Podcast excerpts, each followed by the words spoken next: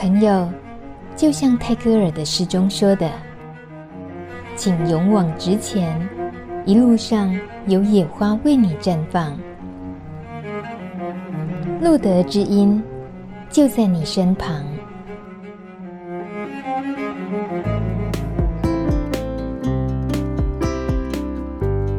欢迎收听路德之音，我是大米。二零二三年的第一个议题，我们探讨的是老年帕斯提在生理照护这方面。这个系列呢，我们已经进入最后一集喽，今天第四集。在听过医师啦、社工师，还有长照机构的护理部主管各个面向的访谈之后，我们都非常期待的，就是听听来自感染者的亲身经验。今天的主角就是米勒，其实他才五十几岁啦，算是中壮年，还不到老年，但难免已经很明显感受到年龄对于他生理上的各种影响啊、心理上的当然也有很多，再加上哦，他需要全天候照顾失智的母亲，这正是让我们具体感受到了老化不只是自己身体的老化，还有长辈的老化叠加起来。更多重的考验，哇，这该从何聊起呢？呃，那先从天气吧。我呢，因为是住在湿冷的宜兰，一听到米勒的家是在高雄，就兴奋起来。高雄很有阳光的地方啊，冬天的时候。是啊，我我本来也是在北部工作，然后退休也在北部住了一段时间，可是。呃，当我把父母亲带过去的时候，他们都受不了，所以还是我还是得回来，因为现在要照顾父母亲，呃，还是以一切以他们为考量。嗯、我父亲已经九十多岁了，我母亲也将近八十岁了。那回来高雄，主要是呃看到他们年纪大了，呃，自己也会担心自己的状况，嗯，自己也继续。也年过半百了，对啊，这个突然间觉得好像我们今天的议题那个层次又更有深度了一点，就是我们不只是在面对我们的感染者社群里面自己老的议题，对，你是夹心饼，还有，没错，其实我看到我的同学、我的同才，以还有过去的同事，其实周遭的人都是这样子。那中南部其实以就台湾为，呃，我看到南北的差异真的很多，因为北部是大都会嘛，所以很多年轻人会过去，但是中南部你看到的很多都是老的老，小的小，看到他们就会想到自己的可能的未来，所以就感触会更多一点。你意思是说，在北部的人，他们都眼里？比较难有机会去，因为看到比较多的老年社群而警觉自己应该要注意到这件事吗？呃，因为他们都为自己现在在努力打拼。嗯、那我们已经呃曾经有过那个时高光时段，但是呃现在慢慢的走下坡了，也知道自己未来要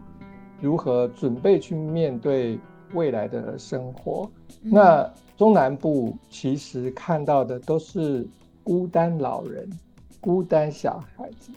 那就老的老、小的小，那种那种凄凉的感觉会更甚于台北。嗯，所以我我那种感触真的是差很多。嗯，这个孤单在你的家庭里面，应该就嗯你在就他们比较不会有这个感觉吧？呃，其实未必，因为。你或许年轻的时候打拼，然后跟家人疏远了，特别是在自己确诊之后，啊、呃，不太敢去跟他们有过多亲密的接触，啊，刚开始会觉得自己的人际关系变差了，但是更担心的是，如果自己再这样封闭下去。自己也会不健康，那就更没有力气去照顾父母亲，所以还是会打起精神。嗯，对，嗯，那是多久以前的事情？一旦想起那一刻，你马上那个心情都回来了哦。好多年前的事了，嗯、对不对？感染的那一年。没有，其实就五年而已。就五年前的事情而已。所以其实我也是差不多在五十岁左右感染的。呃，我退休十年之后，我觉得自己的英文不够。我虽然到各个国家去旅游，到欧洲、到美洲，但是觉得自己英文不够深入跟他们交谈。虽然沟通没有问题，但是看新闻啊，都阅阅读报纸都有困难，所以我就决定回来再念一个英语系，到大学去比较深入的去呃去学英文，不只是。为了考试、考托益等等这些东西，所以我嗯，再回到学校去念书，然后再接触这些年轻的时候，刚开始我我也是觉得自己信心满满，然后呃，自己有自己的呃年，虽然有年纪了，但是那种追求知识的欲望还是不会减低，但是呃，发现自己年纪真的不体力不如从前了。然后我也会出试着出去散心，那就在我五年前一个跨年，然后到印尼雅加达，然后到其他的离岛去度假的时候，呃，那十天我几乎咳嗽不止，然后我就觉得，哎，为什么我以以前咳嗽过了几天，我甚至在当地也有去看诊拿药吃，我也以为就是普通的感冒。可是等到十天过来，我没有办法，我还是回到一回来我就马上立立刻奔到 大医院去检查，然后他们就建议我到专业的科目去再再做一个详细的检查，然后检查完了之后，他们就说：“那你马上住院。”嗯，一听到这个消息，我其实是没有办法接受的。我会觉得自己好像快死了，因为其实我们，呃，我们中老年这一代接触到这方面的讯息，其实是没有年轻人来的多，以前也没有注意到这些事情。一旦感染的时候，知道住院要要接受治疗，那一刻我真的就是崩溃。嗯，我我只想到我，我不希望走到父母亲的前面，所以。我自己也配合医生护士给我的建议，然后慢慢的去了解更多的这方面的知识、新知，啊、呃，才知道哦，现在的医学已经呃越来越进步了，很多确诊者呃其实是可以很正常的生活下去，如果可以正常的服用药物，然后控制的话。是跟平常人就是一般的感冒一样，嗯，呃，就像这次的新冠肺炎一样，所以在各管师的一些呃指导安排，还有医生的 照顾下，嗯，慢慢的恢复信心。所以那一年我大四毕业之后，我就接着就去念了研究所。你然后念的研究所，一出院，呃，一出院就去念研究所啦。其实我住院只有他们那个住院只是一个安排检查的住院，药物控制了那个咳嗽，马上压制下来之后，然后就接着就是用一些我们 HIV 用的药，所以生活就一一切就走入正常。只是那时候刚好跟我的父亲的关系很紧绷，因为。呃，他是个非常严格的人，然后跟他生活上有起冲突，所以我一直在台北，他一直在南部，呃，有几个月没有回家了，所以在确诊的当下，又听到我的第一任伴侣，呃，中风八年过世了，在当下其实有我很很要好的一个呃干爸爸，他也过世了。所以在几个同样的打击之下，我得了焦虑症吧。嗯哼，嗯，对，我现在就有点想想不起来。啊、嗯，跟忧郁症类似，但是忧郁症是不愿意看到人群，但是我那时候是，我一定要看到有人，我才会安心。我晚上躺下去，我会吸不到空气。嗯，我在那个时候。我觉得我的人生是孤单的，因为我自己一个人在台北，呃，虽然退休了，但是呃，接着求学的路，希望把自己年轻没有没有念完的书把它念回来。那时候在大四，那时候确诊的时候是在大四，啊、接着我就去念研究所。那研究所念的科系就跟就有生理上的一些知识，所以呃，就对于整个人体呀、啊，然后整个抗体的这些观念比较纠就纠正回来了。以前很多的迷思，对这个人体的健康的一个状况的迷思，都很多错误的观念都纠正回来了。那当然也也了解到，其实。走进中老年，呃，不只是生理的，心理的改变也是很重要。所以身心灵还有就是跟社会，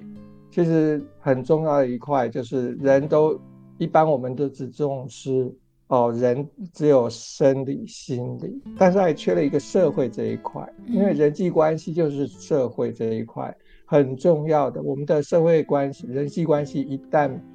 崩溃了，其实我们的心理就不会健康，心理不健康也会影响到生理，所以这是一个呃很很重要的一个循环。所以在了解了这个方面之后，其实 念完了研究所，然后开始又到了一个人生的新的阶段，就觉得该回去照顾父母亲了，但是。很重要的是，我身体状况每况愈下。我在写论文的时候，毕业论文的时候，我五十肩发作，所以我几乎快写不完。然后我去找了推拿师、按摩师等等，然后认识我现在的伴侣。然后他刚好有几次住急诊住院的时候，我发现他也是确诊者。哦，呃。当下我我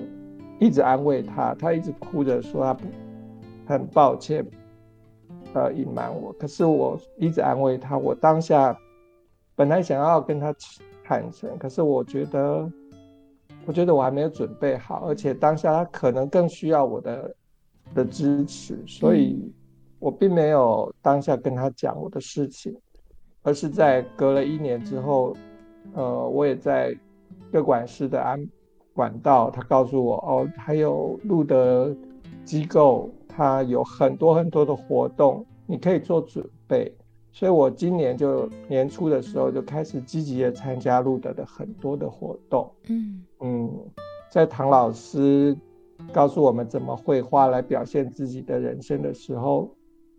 我开始慢慢接触到很多确诊的同伴们。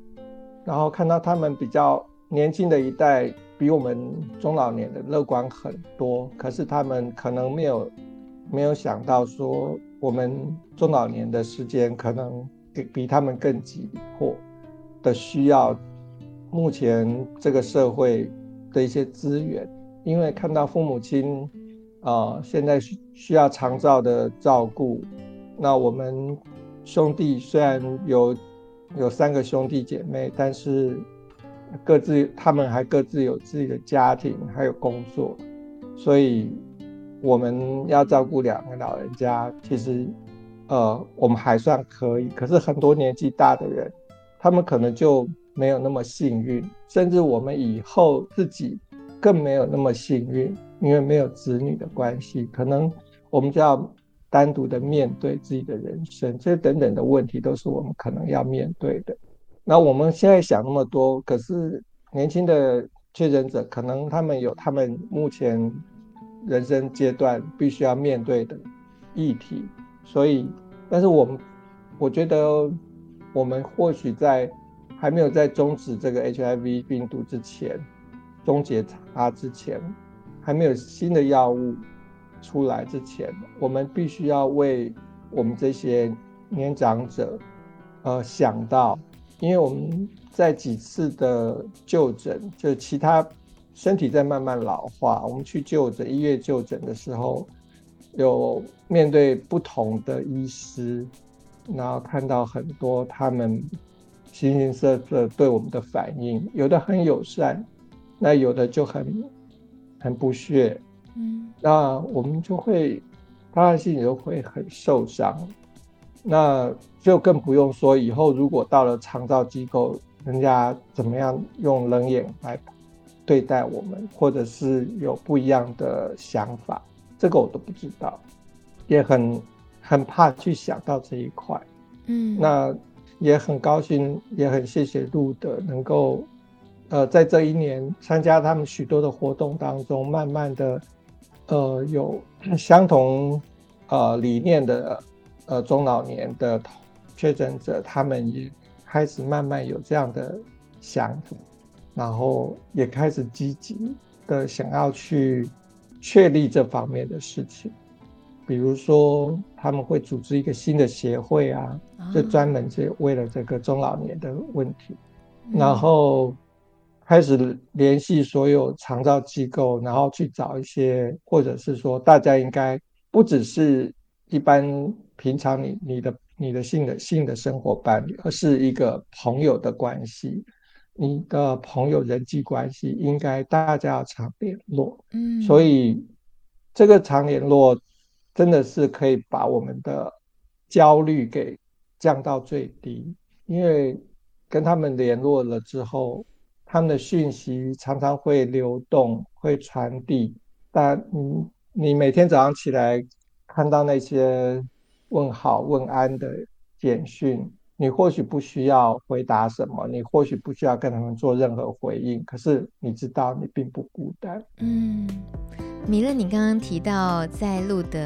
呃上了一些课程，像唐老师是一些艺术创作的东西，它帮助了你在对于伴侣告知身份这件事情上有发生了什么突破 突破的效果是吗？对，很谢谢嗯唐老师的指导，在我们呃每个月的呃绘画当中，我们累积了一些作品，然后。最后，我们再请了专业的绘画，呃，漫画师帮我们很多，呃，一起参加这个活动的朋友，每一个人都做了一个专辑，然后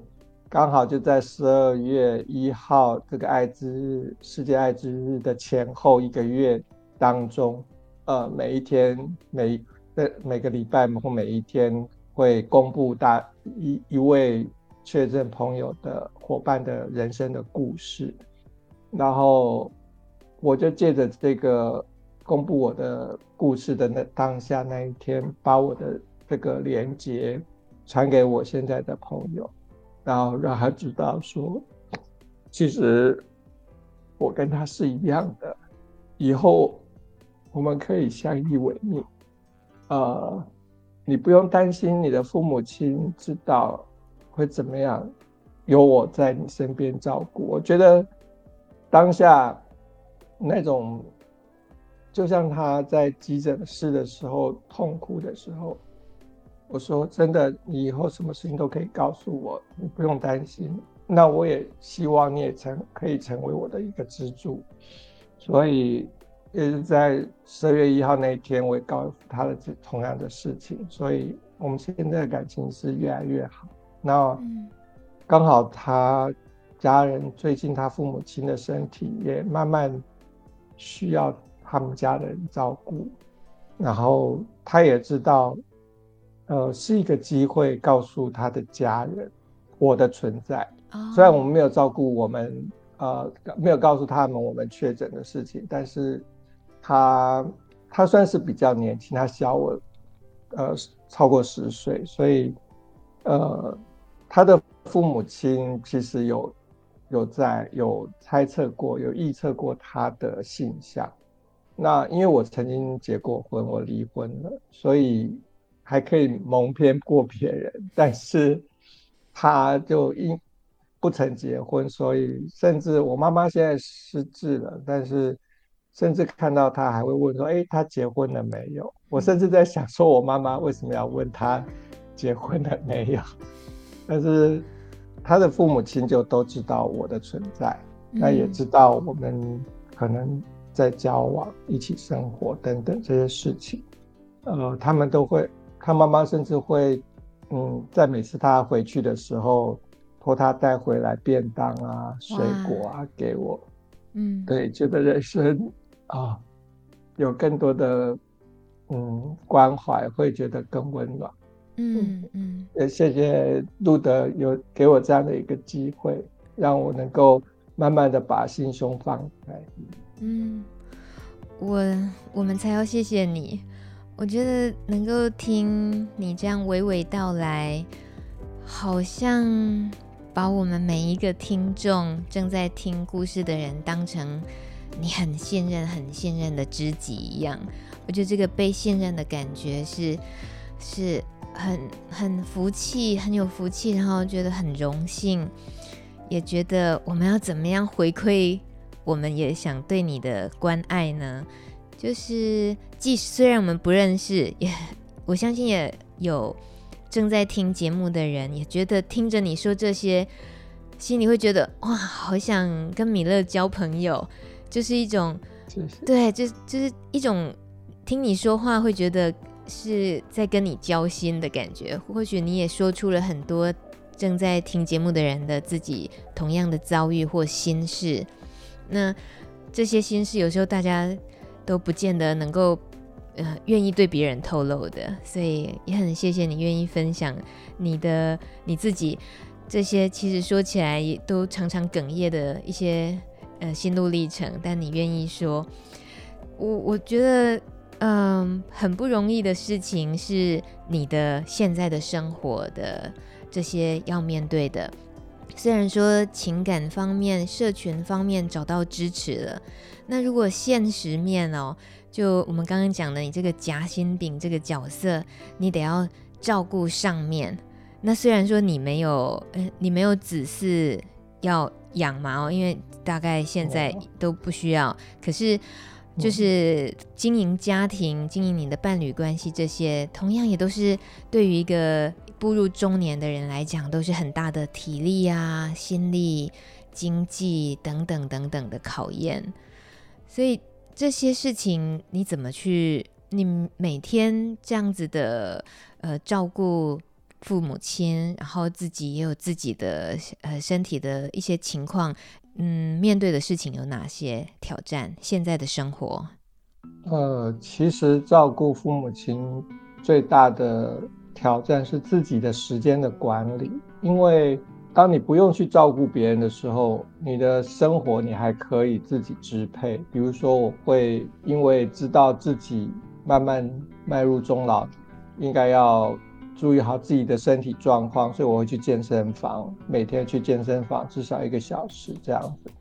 保持自己的体力。还有这状况是良好的，可是当你像我现在要照顾我失智的母亲，二十四小时在旁边照顾她，呃，帮他洗澡，然后等他入睡之后，我才有自己的时间。嗯，但是那个时间真的就不多了，我甚至没有时间去健身房了。嗯，然后你可能在照顾他的同时，自己会把自己的身体给累，所以有时候。长照的工作真的是不只是不只是为了老人，而且是为了照顾这些老年人的家人，因为他们都需要喘息的时间。嗯，他们没有把自己照顾好的话，怎么样去照顾这些老人家？呃，我也很高兴，我们家社区附近就有呃失智老人的一个早上的班，有两个小时，有时候。所以我最近就会带他去那边，跟那些失智的朋友们一起做做活动。有时候我有空的话，我就会陪他一起在那边待两个小时。那如果没有空的话，我就会抽一个小时时间回来，把我自己该做的事情做一做。然后每天其实我会带着我母亲一起看。呃，网络上在 YouTube 有很多的老人乐龄的活动、暖身操等等，我会强迫我母亲跟着一起做，然后我也会一起跟他做。嗯。我觉得，当我没有时间去健身房的时候，我要变成我妈妈的教练，我自己 要先一起做。所以在跟着他做的时候，也算是一个练习。哇，这这方法不错啊。对，而且 YouTube 有一个好处就是，不只是 YouTube，就是你你看这些录影带的时候，其实你可以调整速度，因为我妈妈的速度已经跟不上，所以我都要放慢到呃零点七五或者是零点五的倍数，让它变得很慢，然后我妈妈才跟得上拍子。但是这些。呃，暖身啊，缓和的操对他来说已经很吃力了。可是我还 OK，但是我慢慢的也发现，如果我再不做，以后我会就会像他这样。那其实，在照顾我父母亲，因为父亲是我哥哥在照顾，那他是中风，我妈妈是呃失智，都是需要二十四小时照顾。如果有办法，当然能够请一个。呃，外劳或者是请个看护会比较好，但是并不是每一个家庭都能够支撑起这样的一个负担，所以我们如何去呃让自己让家人有一个很好的一个终老？其实我在网络上也一直在找，呃，怎么样让他们能够快乐的度过这最后的时光，其实是我们很重要的课题，因为。我们离那个时间其实也不远。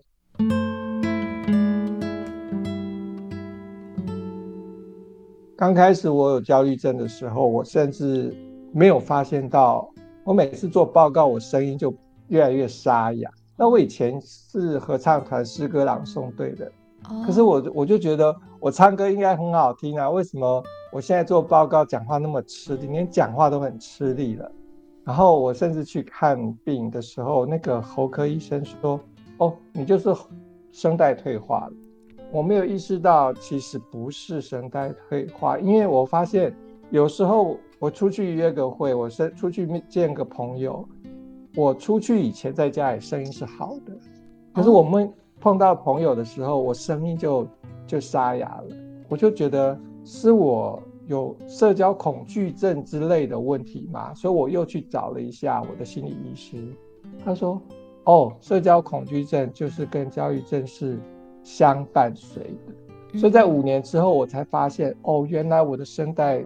慢慢的开始有问题，是因为社交恐惧症。而我的社交恐惧症就是因为我的我的焦虑症。那我的焦虑症。又因为我确诊之后发作了，嗯，因为我很多很多的人际关系开始出了问题，我害怕跟人家接触，我害怕跟人家说话，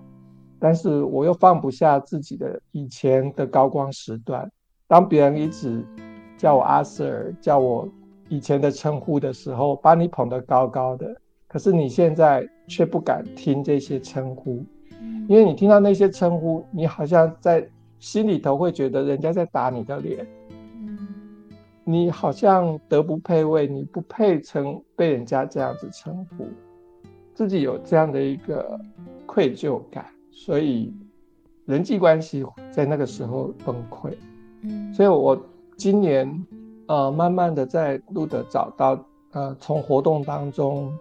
慢慢找回一些自信来，嗯啊，呃，这才知道哦，原来我。声带出了问题，是因为我确诊之后心理的问题。那这心理的问题，是因为我的人际关系的问题。嗯，所以这一连串的一个算是连环爆吧，让我这五年的生活其实每况愈下。那我看到现在很多年轻的，在我今年的这些活动，因为接触到一些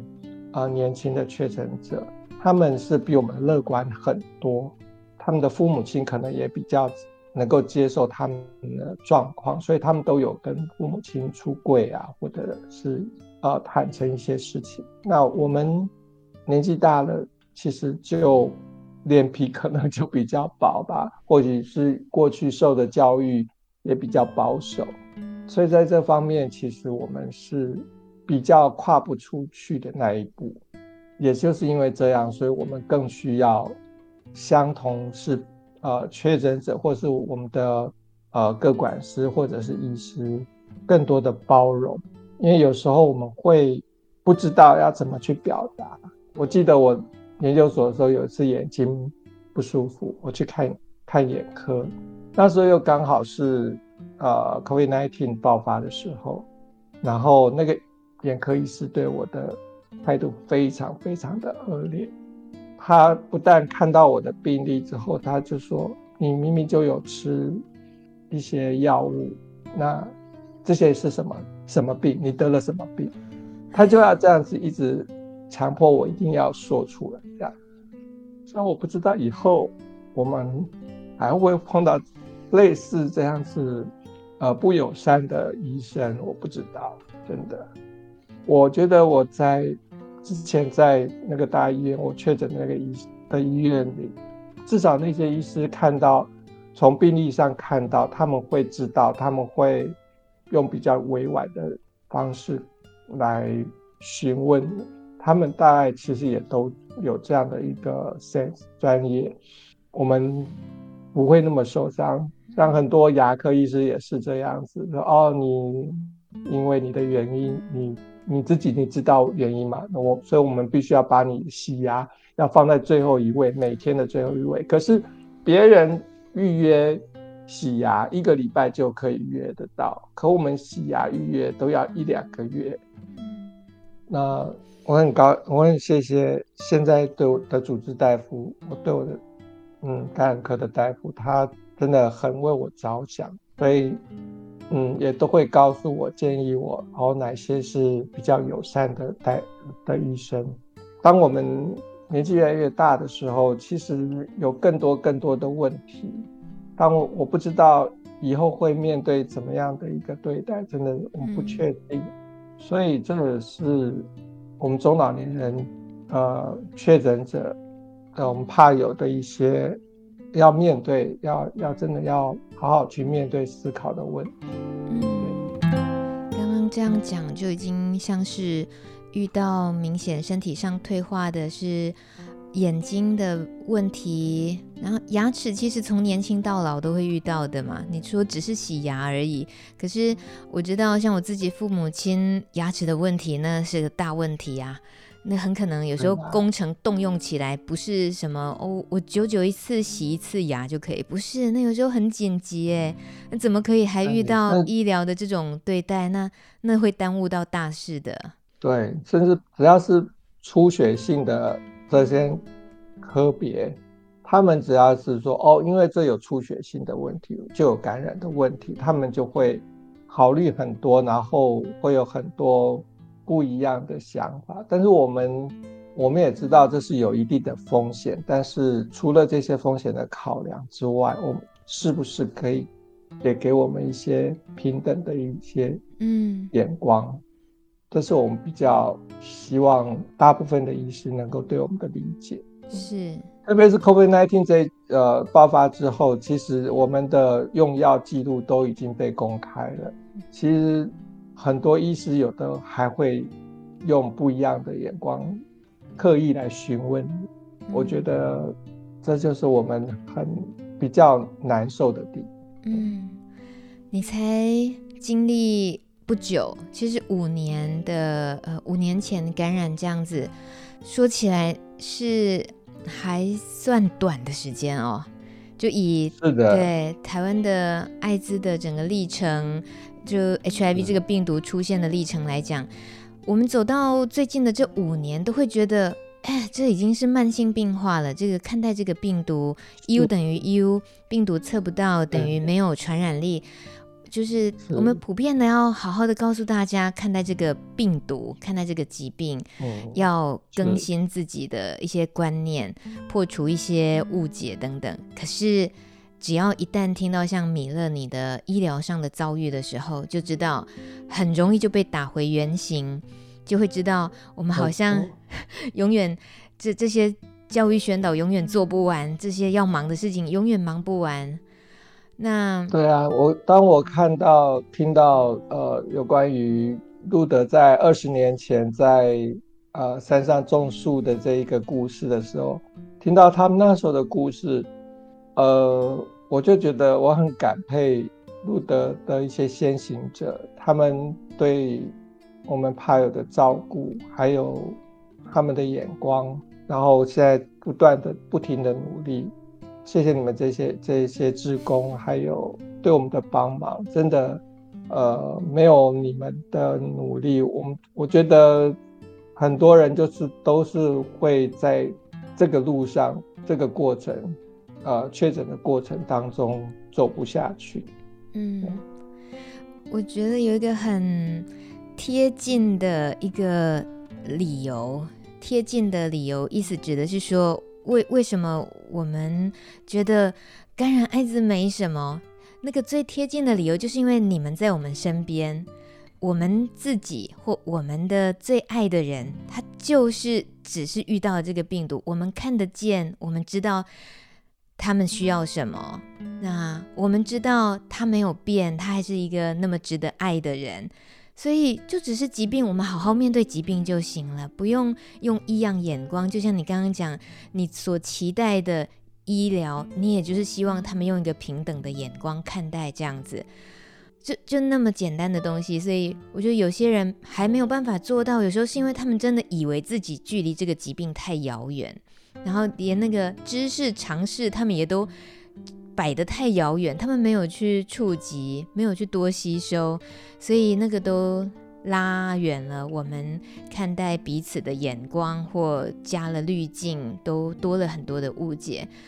嗯、我刚刚其实觉得你的那些感谢，我自己也觉得心里面觉得我也得感谢你，因为听到你刚刚说你们现在有一些朋友们。也有想要成立协会，然后想要为这个社群做点什么，就是这样子，就是大家会觉得来吧，就不管是呃别人有给我们帮助，或者是我们靠我们自己，呃有了那些力量，有了那些大家有钱出钱，有力出力的资源集结在一起，我们就相信我们能够为自己跟为下一代，为下一位同样的遭遇的朋友提供一点点协助，那我们自己心里就好过一点。也希望别人下一次遇到的时候会好过一点，好像这样想的时候心情会也好一点。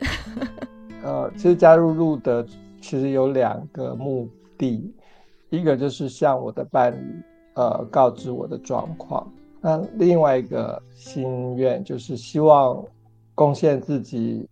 在未来的生活生命当中，能够为年轻的一辈呃预先做好准备。呃，因为我参加活动的时候，看到他们很乐观的面对他们的人生，我很我很为他们高兴。但是年轻一辈、年轻的这些确诊者，他们很多都有新的呃议题，比如说药瘾的问题要要面对。其实不只是呃 HIV，还有一些。不同的病毒，或者是不不同的毒瘾、药瘾这些问题，这些需要帮助的迷途的羔羊，都需要我们呃为他们多做一点点，给他们点一盏盏灯，呃点一支蜡烛，我相信他们都会觉得可以感觉到那个那个光亮、那个温暖。呃，其实，在心理剧今年有。呃，也有去参加桃园的心理剧，呃，在老师的带领之下，还有听到后来那个二十年在山上种树的故事等等，知道路德这二十五年，呃，因为我也去参加了那个二十五年的参会，对，所以知道路德这二十五年来不断的努力，终于有一点点成果。那我觉得这个成果。或许对很多人觉得那是一点点，可是对我们确诊者来说，却是很大的帮助。没有种下种子，以后不会成长，不会开花。谢谢你，好像也愿意让自己在这个时候的自己那么忙，要照顾年迈的父母，然后自己也有老年的议题。可是很显然，你也把自己当成一颗种子，也很愿意种下去。可以看得见，你未来也会是一棵繁茂的大树，可以让很多未来的人可以在树下乘凉、吹风，享受自由自在的空气、鸟语花香。我可以感觉得到，我觉得弥勒有一股那个很迷人的气息，温温柔柔的。然后我举个例子好了，我看到你有一幅画作，那那个画作的主题叫“旅行是一场充满历练未知的生命之旅”的这个画作，那那个文字也是你自己写的嘛？嗯、对不对？啊，对。其实我呃，我喜欢听歌曲，我喜欢去旅行，然后。退休了之后，那十这十年来，其实，在求学之前，我就是花了将近几个几年去美国，去美国大概有二十五个州都走遍了，然后在欧洲我也去了六七八个国家了。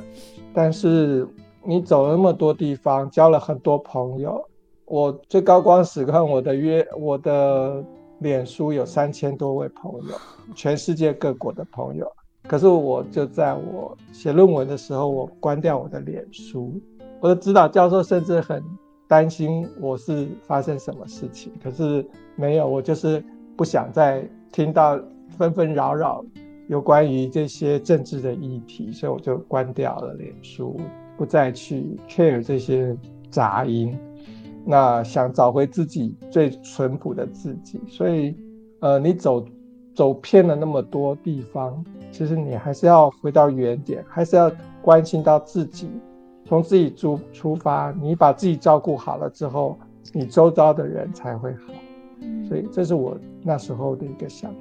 直到现在也就开始这样实践是吗？还是朋友又回复脸三千多了？没、啊，呃，我暂时还不会，因为我觉得，嗯，那个不足。家人重要，家人还是我现在摆在第一位。嗯嗯，你会希望爸爸妈妈跟你之间在未来还有的时光里面有什么梦想发生的事情吗？哦，我父亲已经开始中风了，那我母亲也失智中中重度的失智。其实我现在讲什么，他都不知道。就是他下一秒钟可能会再重复的问我相同的事情，所以我现在去看诊，甚至会带着他一起去，我也不会介意，因为他永远记不住，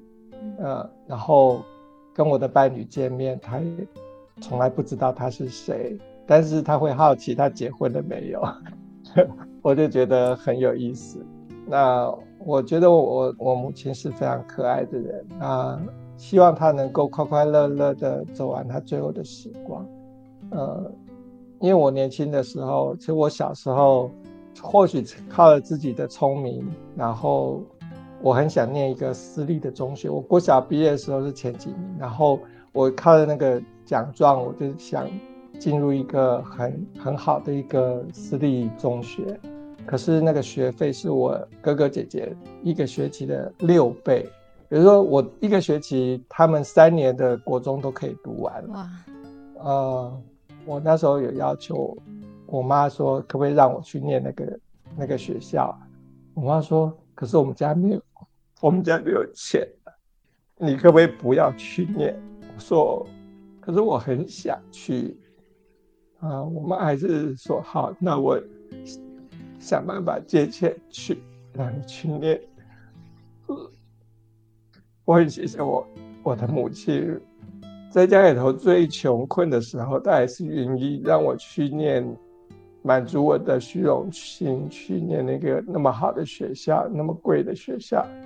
那我现在或许有能力了，可是他已经失智了，所以我觉得我最最愧疚的就是对他。我只希望他能够快快乐乐的把最后的人生的时段走完。因为我父亲是个比较严肃的人，那他也是老一辈对女性比较不尊重的一个男男人，所以我母亲年轻的时候都没有被好好的对待，所以我希望能够好好的陪伴她。就是妈妈还记得你吗？对，幸好她还记得，你要做好心理准备。有时候听说妈妈有一天会忘了自己。嗯，我我有听过很多类似的事情，但是没有关系。嗯，其实忘了我还是会好好的照顾。谢谢米勒。最后听听米勒，你觉得五年来那个在一开始的自己很低潮的那个状态的自己，那五年其实不算快，不算长，可是我觉得你好像已经有很多很多的变化，好像也那么努力的在照顾自己。尤其在照顾家人的同时，很努力的看待你自己面对的问题，嗯、然后接受自己，好不一样哦。所以，这是现在自己你够满意了吗？满意，其实或许没有资格来说满不满意吧，就是尽力而为。呃，我以前就是觉得自己想要什么就去做。我也希望自己做的方向是对的，像我去想要环游世界，我就退休之后就到处跑，到处走，然后觉得自己不足了，又回去念大学，念研究所，呃，我觉得这是正确的方向，我就做。等到我研究所念完了，父母亲也生病了，然后我觉得开始我。放下所有一切去照顾家人的时候，我就是这样做。呃，我就是不断的去接受呃新的挑战、新的知识，然后找一个方向，不管是中期、长期，不断的向前走。因为只有你不断的向前走，因为人家常说，你只要往回看，你就是老了嘛。哎。那我有点不服老，我就有点有点不服老。当然。跟同学在一起，因为有时候还是会有几个同学会聚在一起，然后专科的时候，那些同学有的已经是大老板了，然后讲起话来也会比较不客气一点。那我们在想说，什么是我们带不走的？什么是我们带得走的？这些钱、这些名、这些利，都是我们带不走的东西。但是我们可以。无悔、无无悔、无愧的对面对自己，我觉得那个是我们可以跟着我们的心一起带到棺材里面去的。对，我觉得，所以我觉得现在他们在说什么，我可能已经会放下了。我现在想起来了，我就是得得了呃恐惧症，对，恐慌症是吗？啊，恐慌症，对对对，我觉得那时候得了恐慌症。我的恐慌症。这让我困扰了这五年，但是我并不知道。那等到我发现知道了之后，就会尽量去找如何去面对它，如如何去处理它。所以我现在知道哦，如果我现在要出门了，我可能要见一些我见了我会紧张的朋友，我会在太在意的朋友，那我的声音可能就会没有。那我就要赶快先事先吃药，因为我也问了医生说，现在主流的。方式就是吃药，但是你如果不想依靠药物，那你就要做一些身心灵的课程。但是身心灵的课程不是立竿见影的，它没有办办法马上让你呃恢复自信，或者是改变你的 状况，呃，必须要长时间的去做。那我想双管齐下，就是不管是我呃身心灵的课程，我现在可以在网络上找到的。自己自修的，然后陆陆续续的断断续续，而且越来越严重，有睡眠的问题。然后后来我才知道，哦，跟恐慌症也有关系。而恐慌症引起，它不只是因为我确诊，有时候我吃肚子饿，为了要减肥，因为年纪大了，很怕胖，你一胖就有三高，所以节食，所以很多时候自己肚子是饿着的，但是饿饿。又会容易引发恐慌症，所以这有点恶性循环。哦，是这样。对，我会发现哦，原来不能饿肚子，所以我现在就知道哦，不要让自己肚子饿，但是也不要吃太多。嗯，那就是在很多很多的条件之下，你自己去找到呃解决的方法。这就是我不断的摸索。我觉得求新知和控制呃照顾好自己的心身心灵。还有人际关系，这个都是我们永远上不完的课程。或许在未来的哪一天有新的方法，但是至少我现在极尽我的所能，找到我可以解决的问题，解决问题的一个方法。像我今天能够说这么多，可能在五六五六个月前，嗯、我是我去上唐老师的课程的时候，其实我我上课的时候讲话都已经讲不出来，我那时候都不知、哦、没有意识到那是恐慌症的问题，因为这五年来，我以为我恐慌症好了。嗯。这些议题，我相信每一个人都有克服自己困难的方法，只要你愿意去做。你金句很多哎，我相信每个人都有克服自己困难的方法，只要你愿意去找。那 我好奇，请问米勒，你今天这么自在、这么流畅、这么舒服的跟我们分享这么多，你需要提前吃药吗？你有很紧张吗？嗯，没有，我就是事先把我母亲先安置好，不过我妈妈现在醒过来。哦，是这样子哦，好好好好，所以你没有很紧张面对今天录的基因分享，真是我觉得太荣幸了。对，也谢谢豆豆，让他是其实已经有让我事先的准备，所以我、嗯、我有事先想好，呃，怎么样去面对这些事情，所以我我觉得每一个人真的都需要好好的准备自己。谢谢，也希望我们能够为年轻的确诊者能够先铺好一些路，让他们以后能够走得更顺利。嗯，是，我相信是一定可以，而且我们正在这么做。谢谢米勒，嗯，不客气，谢谢。谢谢每一位将这个系列听完的你，一起关注艾滋与老化在生理层面的议题。未来我们还会从心理的、人际的，还有法律等等面向，跟大家继续探讨艾滋的老年议题。我主持路德之音十二年了，其实我也老了，但是啊，我还赖着不走。谢谢节目幕后协助企划的启明。还有其他伙伴们，让知音又再一次蜕变。所以老不老其实无所谓，心态积极，永远好奇的提问。我不怕老，也打算跟大家一起慢慢变老。我们下个系列再见喽，来打勾勾，拜拜。